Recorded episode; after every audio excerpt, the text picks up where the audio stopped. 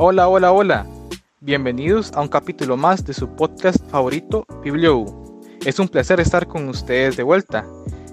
Hoy traemos diversos temas muy interesantes, los cuales han sido muy solicitados a lo largo de podcasts anteriores.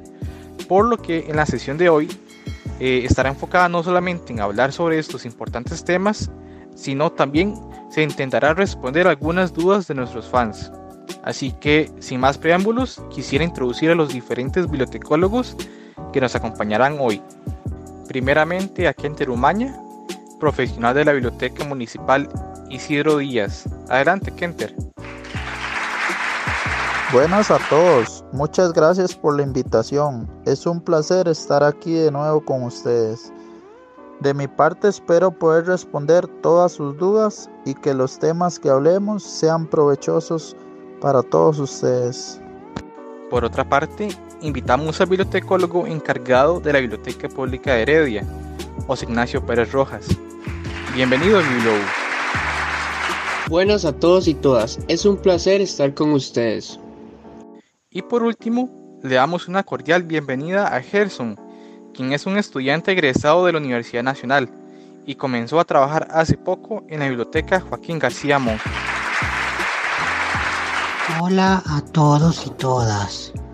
Es genial poder compartir sobre temas tan interesantes de la bibliotecología con ustedes. Espero lo aprovechen. Primeramente, vamos a hablar sobre la importancia del acto didáctico, el cual es parte del proceso de enseñanza, que sea tanto en los centros educativos como en las bibliotecas. Sabemos que en la educación el profesor facilita los aprendizajes de los estudiantes de diferentes formas, ya que no todos tienen el mismo tipo de aprendizaje. Pero, ¿qué es el acto didáctico exactamente y cómo aplica en las bibliotecas? Bueno, Esteban, el acto didáctico lo podríamos definir como la forma en la que el profesor actúa en los procesos de enseñanza para facilitar el aprendizaje que deben adquirir sus estudiantes de algún tema debido, por lo que siempre se trata de una comunicación asertiva entre el profesor y el alumno. Las actividades de mediación que realizan los maestros están entrelazadas a los procesos de enseñanza que conducen a generar conocimiento en otras palabras, este proceso se desarrolla en la biblioteca mediante las estrategias que el profesional de la información implementa para responder a las necesidades de los usuarios. Excelente ejemplo, Kenter. Tenemos que tener claro que el maestro tiene que tener un buen conocimiento para realizar estos procesos ya que así se cumple el método de enseñanza y aprendizaje propuesto. Asimismo, el papel del profesional en las bibliotecas no cambia, sino más bien cumple un papel como facilitador de la información. Por lo tanto, pasan en constante actualización con el fin de proporcionar los conocimientos de una manera sencilla y clara para el usuario. Muy interesante, colegas. Por lo que entiendo, este proceso de enseñanza-aprendizaje es algo que beneficia a ambas partes, ya que el estudiante aprende y comprende información y el docente o profesional pone en práctica su conocimiento, ya sea por medio de la creatividad, mediante estrategias y herramientas, pero ¿me podrían explicar un poco más sobre los pasos que conlleva lograr buenos resultados en este proceso? Según su experiencia, ya que no siempre los docentes tienen experiencia para abordar la diversidad de estudiantes, o me equivoco, colegas, Claro que sí, compañero. Para lograr avanzar y cumplir con los objetivos propuestos, el docente debe tener mucha empatía, considerar los diversos estilos de aprendizaje y la diversidad de características e intereses que el estudiantado pueda presentar es por ello que se dice que el docente es multifuncional y clave dentro del proceso de enseñanza y aprendizaje que se desarrolla dentro del ámbito educativo. Excelente comentario, pero por lo que logro notar, este es un tema muy amplio. Existen diversos modelos del acto didáctico que los profesionales pueden aplicar, ya que como se mencionó anteriormente, de acuerdo al usuario objetivo, puede ser necesario otro enfoque. Así que, según su experiencia, ¿qué tipo de modelos han aplicado las bibliotecas en las que laboran? Claro, en la biblioteca se ha aplicado el acto didáctico como facilitador del aprendizaje, ya que el bibliotecólogo o bibliotecóloga debe atender y facilitar el acceso a la información por diferentes medios, con el objetivo de que pueda satisfacer las necesidades de información de los usuarios que lo requieren. Este proceso es sumamente comunicativo. Excelente. Yo considero como bibliotecólogo que para este proceso resulte más significativo para el usuario, se deben tomar en cuenta las características, los estilos cognitivos y de aprendizaje que tiene cada estudiante. Tal vez el máster profesional Esteban nos pueda aportar más. Muy chistoso, José Ignacio. Creo que es importante tomar en cuenta los intereses y fortalezas de sus estudiantes, porque de esta manera se puede decir la mejor forma de transmitir la información que ellos ocupan. Eh, por ejemplo, en la biblioteca en la que yo trabajo aplicamos un modelo de relación eh, que es, va relacionado a estos procesos tan importantes. Pero ustedes en las bibliotecas en las que laboran, ¿cómo lo aplican? Primero que todo, mencionar que el acto didáctico es visto como una relación en la que la interacción y la comunicación asertiva entre docente y alumno es vital para que el aprendizaje sea efectivo. Sabemos que puede ser individual o grupal, pero siempre es de carácter formativo, es decir, donde el docente por medio de estrategias fomenta la participación y el aprendizaje de sus estudiantes. Y bien, supongo que para desarrollar y llevar a cabo las estrategias o actividades planeadas se necesitan medios o soportes para compartir los recursos con otras personas. ¿Cierto me equivoco? Correcto, estimado. Entre esos podría mencionar la radio, la televisión, la pizarra, la carta, etc., los cuales son los principales medios de comunicación a los que la gente accede la mayoría del tiempo para buscar información confiable y precisa al instante. Sin embargo, es importante mencionar que existen otros tipos de medios de comunicación. ¿Alguien los podría mencionar? Claro, se clasifican de diferentes maneras. Entre ellos tenemos medios manipulativos, textuales, audiovisuales, auditivos, informáticos pero para que quede más claro voy a dar algunos ejemplos. Por ejemplo, entre los medios manipulativos tenemos eh, los materiales de desecho, juguetes, material geométrico, entre otros. Entre los textuales están, por ejemplo, las guías curriculares, libros de texto. Ahora, cuando hablamos de los audiovisuales, podemos mencionar algunos como los proyectores, eh, películas, ya sean DVDs, Blu-rays, videos, y los auditivos que son la radio, los cassettes, entre otros. Ah, casi se me olvida, los medios informáticos eh, abarcan todo lo que son los CD-ROOM, la telemática, entre otros. Muy bien compañeros, siguiendo en la misma línea voy a explicar qué es un recurso didáctico. Se refiere a cualquier material que no habiendo sido diseñado específicamente para el aprendizaje es utilizado en este contexto como por ejemplo estos recursos se pueden utilizar para impartir talleres educativos, también para utilizar computadores con aplicaciones interactivas donde los estudiantes puedan crear recursos didácticos que les ayuden a reforzar su aprendizaje y conocimiento. Vaya, qué interesante temática. Soy un poco nuevo en este tema, por lo que me gustaría que me hablaran sobre la clasificación de los recursos didácticos. ¿Cómo así, Gerson? Usted al ser de nuestra área de trabajo debería conocer del tema, ¿no le parece, colega? no se preocupe, Gerson, con gusto le aclaro su duda. Los recursos didácticos se clasifican en cuatro grandes grupos. El primero de ellos son los documentos, los cuales incluyen libros, folletos, revistas, entre otros. El segundo grupo son los audiovisuales, los cuales abarcan los videos, las fotos, etc. En el tercer grupo entran los recursos manipulativos como los juguetes, juegos, rompecabezas, etc. Y por último tenemos los equipos que abarcan aparatos electrónicos, es decir, los parlantes, fotocopiadora, entre otros. Muy bien chicos. Una de las preguntas que nos hacían nuestros oyentes eh, con anterioridad trataba sobre la diferencia entre los materiales didácticos y los recursos didácticos. Eh, Ignacio, tal vez usted podría explicarlo. Claro, con gusto.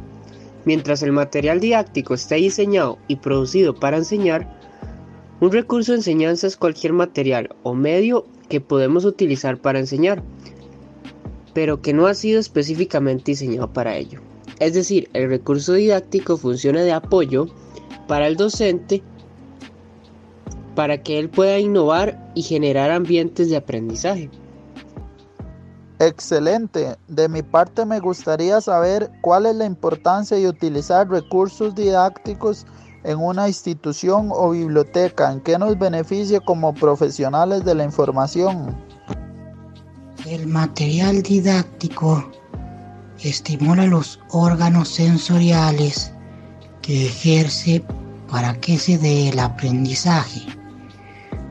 Por lo tanto, el material didáctico pone en contacto al estudiante con el objeto de aprendizaje ya sea de manera directa o dándole la sensación de indirecta.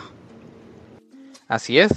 Además, estos materiales didácticos siempre van a apoyar los contenidos de alguna temática o asignatura, lo cual va a permitir que los alumnos o las personas que estén presentes a la hora de presentar este material se formen su propio criterio de lo aprendido. Y bien, supongo que estos materiales didácticos son variados por lo que me gustaría saber cómo los clasifican. Los materiales didácticos se clasifican en ocho grandes grupos. El primer grupo son los materiales visuales, que incluyen texto, imagen fija o en movimiento. El segundo grupo son los materiales audiovisuales, que abarcan archivos multimedia, imágenes fijas, entre otros. También tenemos los materiales mixtos, los auditivos que incluyen todos los sonidos, por ejemplo los podcasts, programa de radio, entre otros. Además tenemos los impresos, como los gráficos, los folletos. También tenemos el material informativo que abarca mapas, libros, cuentos, diccionarios. Y por último tenemos los materiales ilustrativos audiovisuales que incluyen póster, videos, discos, entre otros. Perfecto. ¿Y qué características consideran ustedes que se deben tomar en cuenta en la elaboración de materiales didácticos? Bueno, por mi parte considero que para realizar un material didáctico se debe tomar en cuenta que el material debe estar diseñado en la búsqueda de los objetivos que conforman el tema a tratar es decir, que los contenidos estén sincronizados con el tema y sean claros para su comprensión. Buen aporte, compañero Esteban. Para complementar lo que mencionaste, me parece importante recalcar que el diseñador del material didáctico debe considerar los estilos cognitivos, características e intereses de sus estudiantes, ya que el uso del material didáctico puede afectar de diferentes maneras a los estudiantes, según el contexto en el que se desarrolle. Concuerdo con usted, compañero. Además, me parece relevante mencionar las funciones que cumplen los materiales didácticos dentro de cualquier ámbito. Entre esas funciones tenemos despertar y motivar el interés de aprender cosas nuevas. Además, promover la transferencia del conocimiento mediante distintas estrategias y materiales didácticos, así como reforzar las actividades de aprendizaje con el uso de los materiales didácticos que apoyen los procesos de enseñanza-aprendizaje que reciben todos los estudiantes. Bueno, de entre las preguntas que tenemos acerca de los tipos de recursos, nos solicitan que definamos y expliquemos la clasificación que presentan los tipos de recursos didácticos en las unidades de información. Por supuesto que sí, que podemos explicarlos. El primer grupo de esos recursos didácticos en las unidades de información son los manuales, ¿Alguien sabe cuáles son? Ay, seguro que las computadoras, Esteban. Por favor, pongámonos serios, Ignacio. Los recursos manuales en las bibliotecas son todos aquellos que podemos realizar de forma manual, con las manos. Algunos de ellos pueden ser títeres, marionetas, patrones en papel como los origami en este caso, o pueden ser collage, los cuales también pueden ser realizados o utilizados en algún taller de la biblioteca. Claro, para esto son talleres para cualquier tipo de población. Claro, Esteban. Por otra parte, tenemos los recursos impresos, los cuales son los más utilizados en el proceso de enseñanza-aprendizaje, ya que son de gran utilidad porque permiten realizar lecturas y utilizarlas cuantas veces sea necesario favoreciendo el proceso de aprendizaje. Entre los recursos impresos tenemos libros, folletos, manuales, afiches, panfletos, mapas, periódicos, entre otros recursos. No podemos olvidar uno de los materiales más usados en las bibliotecas, los materiales audiovisuales, los cuales, como sabemos, son los que hacen uso de un soporte que les permite transmitir tanto audio como video, favoreciendo la atención del espectador y en algunos casos la comprensión de cierto tema. ¿Y como cuáles consideras que son los materiales más usados en la biblioteca de la universidad donde laboras?